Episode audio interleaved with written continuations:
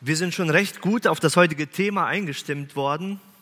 Gott ist da und bringt Vergebung. Einige Elemente, die wir schon im Gottesdienst hatten, wo das angeklungen ist. Und ich bin auch dankbar und freue mich auch, habe mich über euer Zeugnis gefreut, Steven und Nadine. Willkommen in der Gemeinde. Ja.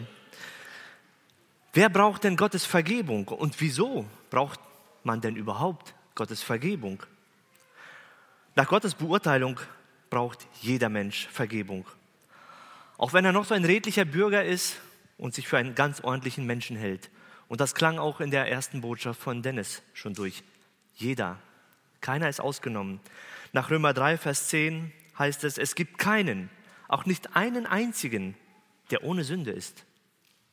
Und etwas weiter in Vers 23, denn alle haben gesündigt. Das habt ihr bei eurem Bibelstudium im Römerbrief wahrscheinlich dann auch darauf, seid ihr drauf gestoßen. Da ist niemand ausgenommen. Jeder einzelne von uns hat Schuld auf sich geladen und jeder einzelne, er braucht die Vergebung Gottes. Aber wieso brauchen wir Vergebung? Ich kann auch ohne Vergebung leben. Zum einen, weil Schuld und Sünde, die machen etwas mit uns. Schuld, sie drückt einen nieder. Das ist wie eine große Last, die auf uns lastet. Schuld und Sünde macht krank. Schuld beraubt uns der Freude und vieles andere mehr. Zum anderen ist Gottes Vergebung elementar wichtig, weil eben ohne Sündenvergebung keine Versöhnung zwischen Gott und Mensch möglich ist. Ohne Vergebung, ohne Versöhnung mit Gott leben wir in einer Feindschaft mit Gott und werden eines Tages vor seinem Richterstuhl erscheinen müssen. Und die Konsequenz dann ist die ewige Verdammnis. Ohne Vergebung ist dann alles vergebens. Deshalb die gute Nachricht heute, Gott ist da und er bringt Vergebung. Ja, und durch diese vertikale Vergebung zwischen Gott und Mensch ist dann eben auch diese horizontale Vergebung zwischen Mensch und Mensch möglich. In Epheser 4, Vers 32 heißt es, geht vielmehr freundlich miteinander um, seid mitfühlend und vergebt einander, so wie auch Gott euch durch Christus vergeben hat. Noch ein weiterer Vers aus Kolosser 3, Vers 13. Ertragt einander und vergebt einander, wenn einer gegen den anderen zu klagen hat. Gleich wie auch Christus euch vergeben hat, so auch ihr. Weil Gott uns vergeben hat, können wir überhaupt vergeben und wir sollen es auch. Vergebung, ja, das kann ja oder ist so ein heikles Thema. Ja, da bin ich ja persönlich betroffen. Da geht es um Beziehungen, es geht um Emotionen, es geht um Verletzungen, es geht um Schuld und dergleichen. Ich möchte uns zwei Geschichten an den Anfang stellen, die sehr unterschiedlich sind. Pastor Richard Wurmbrand, der selbst im kommunistischen Rumänien für Christus gefoltert wurde, er berichtet, ich will Ihnen von einem Mann erzählen, der mit mir im Gefängnis war. Er war Pastor und er hieß Dimitri. Die Wärter schlugen mit einem Hammer auf seine Wirbelsäule ein und als sie eine bestimmte Stelle trafen, wurde er gelähmt. Er konnte nur noch seinen Hals bewegen und sonst nichts. Sie können sich vorstellen, was für eine Tragödie das ist. Wenn Sie in einem Krankenhaus oder zu Hause sind, haben Sie wenigstens eine Frau oder eine Mutter, eine Schwester, einen Arzt, der sich um Sie kümmert. Aber wie sollten wir ihn hier pflegen? Es gab kein fließendes Wasser in der Zelle, um ihn zu waschen. Es gab keine Bettwäsche, die wir wechseln konnten. Er lag da in seinem Schmutz. Er konnte noch nicht einmal seine Hand ausstrecken, um einen Becher Wasser zum Munde zu führen. Die anderen Insassen, die laufen und arbeiten konnten, die mussten draußen Zwangsarbeit verrichten und sie kamen erst abends zurück und so lange musste er warten, bis jemand ihm das Wasser gereicht hat. So lag er einige Jahre im Gefängnis. Es war die Hölle auf Erden. Schließlich wurde Dimitri entlassen. Er war wieder bei seiner Familie, unter seinen Freunden. Aber kein Arzt konnte ihm jetzt noch helfen. Aber zumindest hatte er jetzt liebevolle Hände, die ihn pflegten, die ihn versorgten, die ihn liebten. Aber immer noch konnte er weder Hand noch Fuß bewegen. Eines Tages, da klopfte jemand an seine Tür. Es war der Kommunist, der ihn zum Krüppel geschlagen hatte. Er sagte, mein Herr, glauben Sie nicht, dass ich gekommen bin, um Sie um Vergebung zu bitten. Es gibt keine Vergebung für das, was ich getan habe. Weder auf Erden noch im Himmel. Sie sind auch nicht der Einzige, den ich so gefoltert habe. Sie können mir nicht vergeben. Nein, niemand kann mir vergeben, noch nicht einmal Gott. Mein Verbrechen ist zu groß. Ich bin nur gekommen, um Ihnen zu sagen, wie leid mir das tut und was ich, was ich alles getan habe. Von hier will ich fortgehen und meinem Leben ein Ende bereiten. Das ist alles. Er wendete sich zum Gehen. Da sagte der gelähmte Bruder Dimitri zu ihm, mein Herr, in all den Jahren habe ich niemals so sehr bedauert, meine Arme nicht bewegen zu können wie heute. Ich würde sie so gerne ausstrecken, um sie zu umarmen. Seit Jahren habe ich Tag für Tag für sie gebetet. Ich liebe sie von ganzem Herzen. Ihnen ist vergeben. Unfassbar, als ich diese Geschichte gelesen habe. Einfach nicht von dieser Welt, würden wir sagen.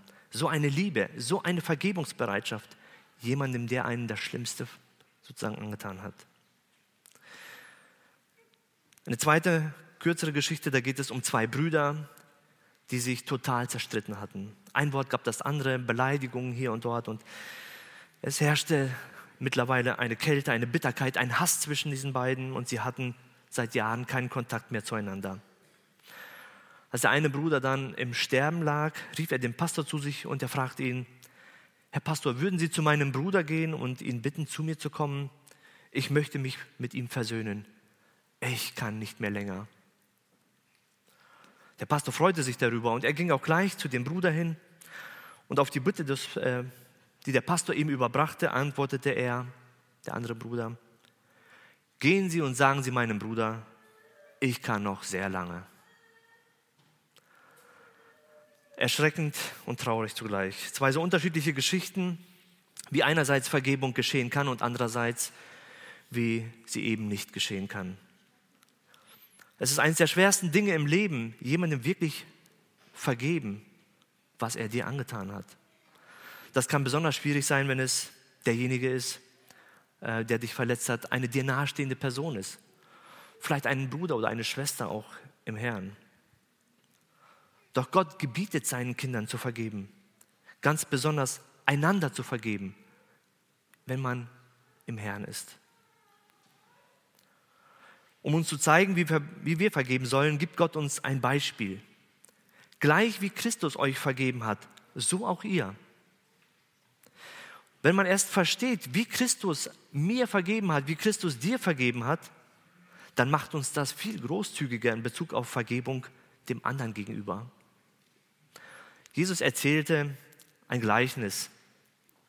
Das lesen wir in Matthäus 18. Und das wollen wir uns jetzt einmal näher anschauen. Entweder können wir es einblenden oder auch die Bibeln aufschlagen, Matthäus 18. Und ich möchte zunächst die Verse 23 bis 27 vorlesen nach der neuen Genfer Übersetzung. Matthäus 18, die Verse 23 bis 27. Darum hört dieses Gleichnis. Mit dem Himmelreich ist es wie mit einem König, der mit den Dienern, die seine Güter verwalteten, abrechnen wollte. Gleich zu Beginn brachte man einen vor ihn, dem 10.000 Talente schuldete und weil er nicht zahlen konnte, befahl der Herr, ihn mit Frau und Kindern und seinem ganzen Besitz zu verkaufen, um mit dem Erlös die Schuld zu begleichen. Der Mann warf sich vor ihm nieder und bat ihn auf den Knien, Hab Geduld mit mir, ich will dir alles zurückzahlen. Da hatte der Herr Mitleid mit seinem Diener. Er ließ ihn frei und auch die Schuld erließ er ihm. Eine Geschichte mit Happy End würde man meinen. Ich habe sie überschrieben, die großzügige Vergebung Gottes.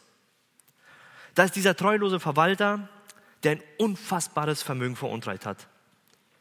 Für einen einzigen Talent, das war damals die höchste Währung, da musste ein Tagelöhner 20 Jahre lang arbeiten, für ein Talent. Bei 10.000 Talenten entspricht das 200.000 Jahre. 200.000 Jahre arbeiten nur für die Schuld. Da kann man noch nicht mal für den Lebensunterhalt etwas zurücknehmen. Umgerechnet auf die heutige Zeit würde das ein Betrag von mehreren Milliarden Euro sein. Die Rückzahlung war also ganz und gar unmöglich. Wer lebt schon 200.000 Jahre, um das abzuzahlen? Ja, um wenigstens einen kleinen Teil seines äh, Besitzes wieder zurückzubekommen oder des Geldes wieder zu erhalten, hat er nun angeordnet, dass man seinen Besitz verkauft und dass man seine Frau und seine Kinder und ihn selbst auch als Sklaven verkauft, um aus diesem Erlös wenigstens ein wenig des Geldes wieder reinzuholen. Und als das vor diesen Schuldner kommt, da bricht er zusammen, innerlich und aber auch vor diesem König und er fällt auf seine Knie und er bittet um Gnade und um die Chance, wenigstens dafür arbeiten zu dürfen, um das zurückzahlen zu können, die Schulden zu begleichen. Und dann kommt das gütige Herz des Königs zum Ausdruck. Er bekommt Mitleid mit diesem reuigen Verwalter und er gibt ihm die Freiheit. Okay, ich verkaufe dich nicht in die Sklaverei und auch nicht deine Frau und deine Kinder. Und weil er barmherzig ist und weiß, dass dieser ihm in tausend Leben nicht mal imstande ist, die Schuld nur für ein einziges Leben zu bezahlen, da erlässt er ihn auch die komplette Schuld, die er aufgehäuft hatte. Er schenkt ihm so gesehen einfach mal mehrere Milliarden Euro. Nun, der König, er stellt hier Gott dar. Und hieraus können wir so viele Eigenschaften Gottes entnehmen. Zum einen, dass Gott jeden eines Tages zur Rechenschaft ziehen wird und dass er, dass er es mit den Schulden, mit den Sünden, die wir in unserem Leben getan haben, und mit unseren Verfehlungen sehr ernst nimmt und dass wir uns dafür verantworten werden müssen. Zweitens sehen wir aber darüber hinaus, dass Gott Mitleid hat und voller Gnade ist, voller Güte ist und voller Barmherzigkeit ist. Auch wenn das alles gleich klingt, so ist es doch unterschiedlich. Gnade ist, bedeutet ja, man bekommt etwas nicht, obwohl man es verdient hätte, eine Strafe. Man wird begnadigt. Der schuldige Verwalter bekam nicht die Strafe, also nicht die Enteignung oder Sklaverei, sondern er wurde begnadigt und er behielt die Freiheit. Und obendrauf bekam er den gesamten Schuldenberg erlassen. Ihm wurden, wie gesagt, mehrere Milliarden Euro quasi geschenkt. Und das ist Barmherzigkeit. Daran sehen wir auch, wie unfassbar reich Gott ist. Ja. Ähm, Nochmal zur Barmherzigkeit. Barmherzigkeit ist etwas, was wir bekommen, obwohl wir es nicht verdient haben und zwar etwas Gutes. Gott ist unfassbar reich, das können wir auch hieran sehen. Vor allem reich an Vergebung. Kein Schuldenberg, kein Schuldengebirge, würden wir sagen, ist für ihn zu groß, um zu vergeben und die ganze gesamte Schuld zu erlassen. Wenn eben dieser Sünder zu ihm kommt, in Reue, vor ihm niederkniet, Buße tut und um Vergebung bittet. Unsere Schuld vor Gott, die ist unermesslich groß, dass wir unmöglich imstande wären, sie jemals zu begleichen. Und deswegen die gute Nachricht heute, Gott ist da und bringt Vergebung. Und zwar großzügig und umfassend. Ein Zitat ist mir aber nicht bekannt, von wem das war oder ein. Eine Aussage, die Vergebung Gottes ist grenzenlos, bedingungslos und kostenlos. Sie ist aber nicht vorbehaltlos. Gott hat sich vorbehalten, dass seine Vergebung angenommen werden muss. Sie wird nicht übergestülpt oder aufgezwängt oder verordnet. Vergebung ist ein Geschenk Gottes. Geschenke müssen angenommen werden. Als Jesus am Kreuz das Gebet sprach, eine der letzten Worte am Kreuz, Vater, vergib ihnen, denn sie wissen nicht, was sie tun. Da waren nicht automatisch alle seine Peiniger, die um ihn herum waren, alle seine Verleugner, und alle anderen Menschen dadurch einfach so plötzlich gerechtfertigt worden. Aber er hatte noch dort auf der Folterstelle, da auf Golgatha, seinen Mördern vergeben. Nun lag es an jedem Einzelnen selbst, dieses Angebot der Vergebung für sich persönlich auch in Anspruch zu nehmen, um Vergebung zu empfangen. Aber die Gleichnisrede Jesu ist an dieser Stelle noch nicht zu Ende. Wir wollen uns die weiteren Verse lesen. die Verse 28, Vers 35, wie es denn weitergeht mit diesem Mann, der diese Schuld erlassen bekommen hat. Doch kaum war der Mann zur Tür hinaus, da traf er einen anderen Diener, der ihm 100 Denare schuldete. Er packte ihn an der Kehle, würgte ihn und sagte, bezahle, was du mir schuldig bist. Da warf sich der Mann vor ihm nieder und flehte ihn an, hab Geduld mit mir, ich will es dir zurückzahlen. Er aber wollte nicht darauf eingehen, sondern ließ ihn auf der Stelle ins Gefängnis werfen, wo er so lange bleiben sollte, bis er ihm die Schuld zurückgezahlt hätte. Als das die anderen Diener sahen, waren sie entsetzt. Sie gingen zu ihrem Herrn und berichteten ihm alles. Da ließ sein Herr ihn kommen und sagte zu ihm, du böser Mensch, deine ganze Schuld habe ich dir erlassen, weil du mich angefleht hast. Hättest du damit jenem anderen Diener nicht auch Erbarmen haben müssen, so wie ich mit dir Erbarmen hatte? Und voller Zorn übergab ihn der Herr den Folterknechten, bis er ihm alles zurückgezahlt hätte, was er ihm schuldig war. So wird auch mein Vater im Himmel jeden von euch behandeln, der seinem Bruder nicht von Herzen vergibt. Diesen Teil habe ich überschrieben, die kleinliche und, das kleinliche und hartherzige Verhalten des Menschen. Ist das denn zu glauben? Man würde meinen, dieser Mann würde aus der Tür gehen und er würde jubelnd Luftsprünge machen und jeden, der ihm begegnet, würde er um den Hals fallen und ihm berichten, was er gerade erfahren hat, was, was für ein Riesengeschenk, was für ein Riesenwunder er erlebt hat. Aber das Gegenteil ist der Fall. Der Erste, den er trifft, hat Schulden bei ihm, 100 Denare. Das sind umgerechnet auf den Tageslohn damals un ungefähr drei Monatslöhne. Drei Monatslöhne, umgerechnet in unsere Zeit heute, das könnten 8, 9, 10.000 Euro schon sein. Also kein unerheblicher Betrag, würden wir sagen. Und er scheint komplett vergessen zu haben, was für ein Riesengeschenk er doch eben gerade bekommen hat. Mehrere Milliarden. Und er wird gleich brutal. Er packt ihn an der Kehle, er würgt ihn, er droht ihm. Und da hört er die gleiche Bitte, die er doch gerade eben vor ein paar Minuten vielleicht vor dem König ausgesprochen hatte. Aber er geht gar nicht darauf ein, sondern er lässt ihn sofort ins Gefängnis werfen. Nun, wenn man es rechnerisch ins Verhältnis setzt, dann wäre das so, dass er gerade eine, über eine halbe Million Euro geschenkt bekommen hat, während sein Kollege ihm, sein Mitknecht, ein Euro schuldet ins Verhältnis gesetzt. Und für diesen einen Euro, da geht er bis aufs Äußerste. Ja, es geht ja schließlich ums Prinzip, Prinzip. Es geht um Gerechtigkeit. Ja, dieses unbarmherzige und brutale Verhalten, das kommt vor den König. Und nun zitiert er, zitiert er den Verwalter zu sich. Er zieht ihn zur Verantwortung und er lässt ihn nun sein eigenes Gerechtigkeitsempfinden am eigenen Leib spüren. Hier in diesem Gleichnis haben wir nun auch zwei Geschichten illustriert bekommen, wie Vergebung geschehen kann auf der einen Seite und wie Vergebung eben nicht geschehen kann. Aber hier weist Jesus auch noch auf die Konsequenz des Nichtvergebens hin. Und dieses Gleichnis hatte Jesus erzählt, nachdem Petrus ihn gefragt hatte, wie oft muss ich denn meinem Bruder vergeben, der mich so böse beleidigt hat? Und bei seiner Fragestellung, da liefert er eine Antwort gleich mit. Und er setzt hoch an und er fragt, ob siebenmal denn genug wäre. Gefordert waren wohl dreimal, aber ob siebenmal genug wäre. Aber Jesus antwortet ihm nicht siebenmal, sondern 70 mal siebenmal. Und damit meint er nicht 490 Mal. Das ist vielleicht eher ein Wortspiel, wo er sagt, hör auf, Buch darüber zu führen, was andere dir angetan haben und abzuhaken, so, an welcher Stelle bin ich jetzt und vergib ihm jedes Mal aufs Neue. Und dann verdeutlicht er diese Aussage eben mit diesem Gleichnis, das wir eben gelesen haben. Und darüber, da können wir so einige Anwendungen daraus ziehen. Der König aus diesem Gleichnis, er steht für Gott, der gerne und er reichlich vergibt.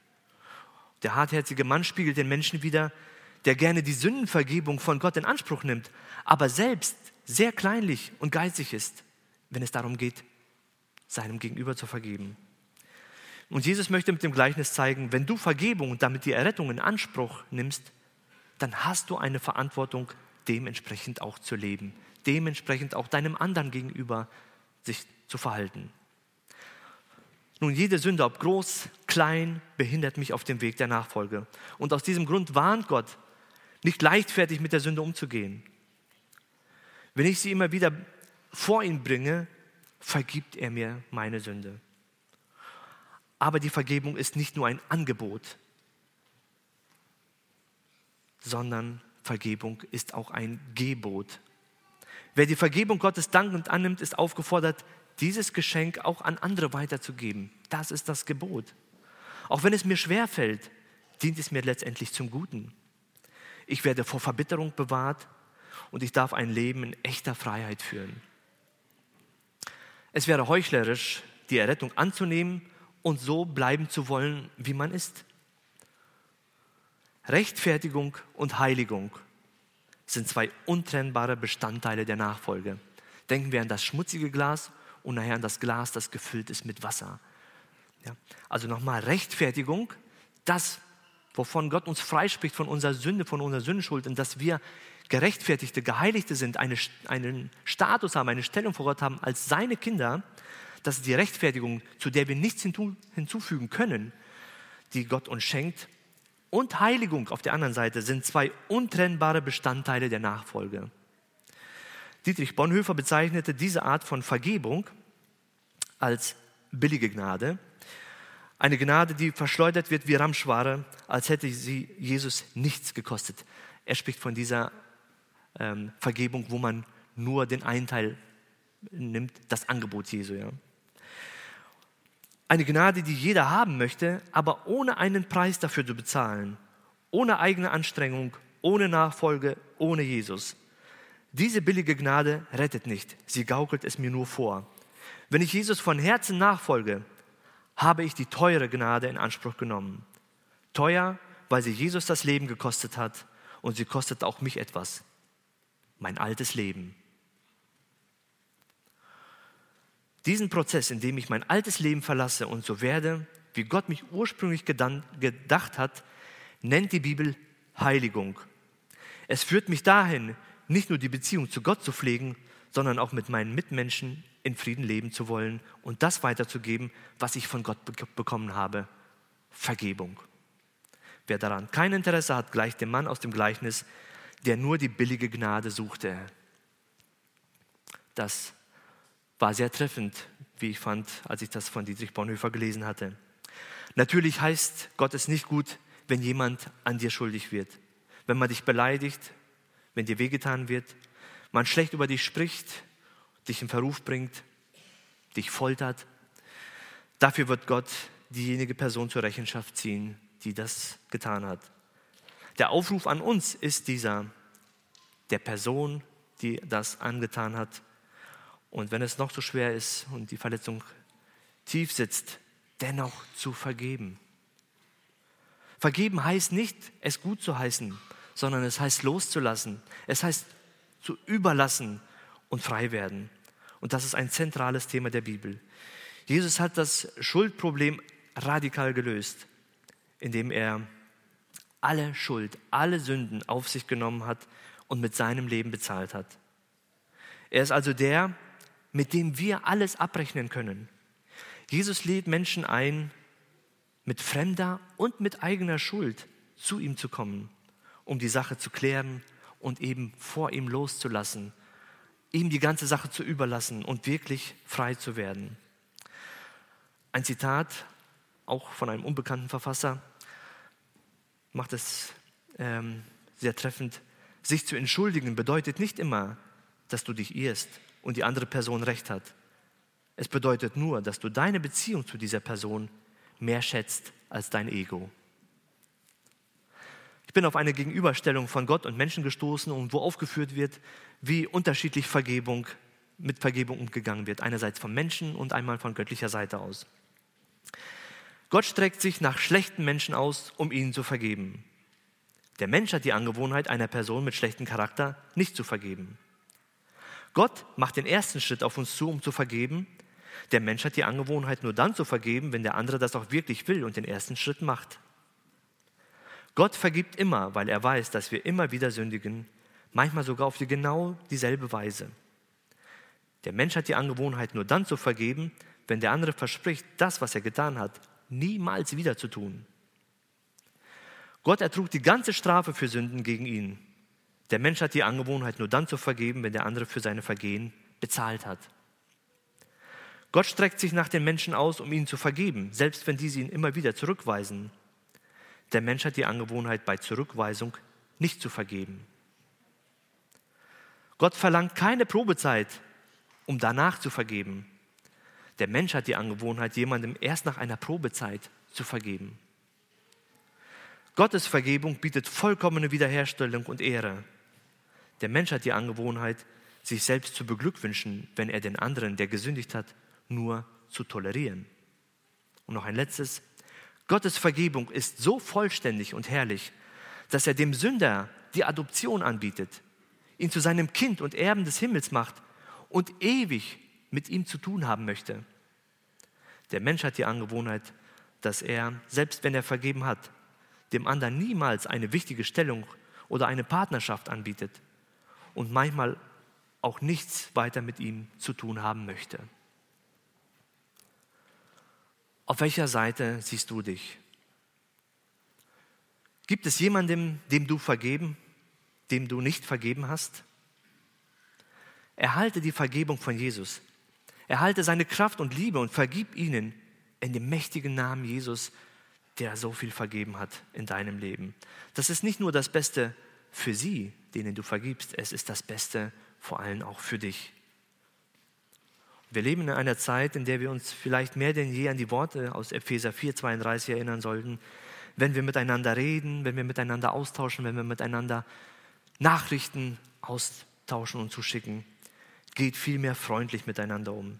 Seid mitfühlend und vergebt einander, so wie auch Gott euch durch Christus vergeben hat. Diese Tiefe der Vergebung können wir nur praktizieren, wenn die Macht Jesu in uns und durch uns fließt. Ein Zitat von Paul Böse. Vergebung verändert nicht die Vergangenheit, aber sie erweitert die Zukunft. Ich fasse zusammen.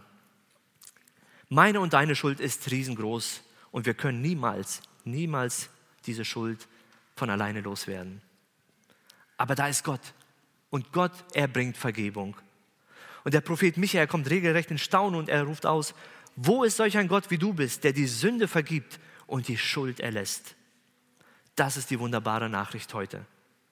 Seine Vergebung ist großzügig und umfassend. Jeder Mensch hat die großartige Chance, dieses Geschenk, das Gott uns in seinem Sohn Jesus Christus gebracht hat, zu bekommen, nämlich die Vergebung der Schuld und Sünden und die Rechtfertigung vor Gott. Mit diesem Kleid der Gerechtigkeit werden wir eines Tages vor Gott stehen und werden gerecht gesprochen werden.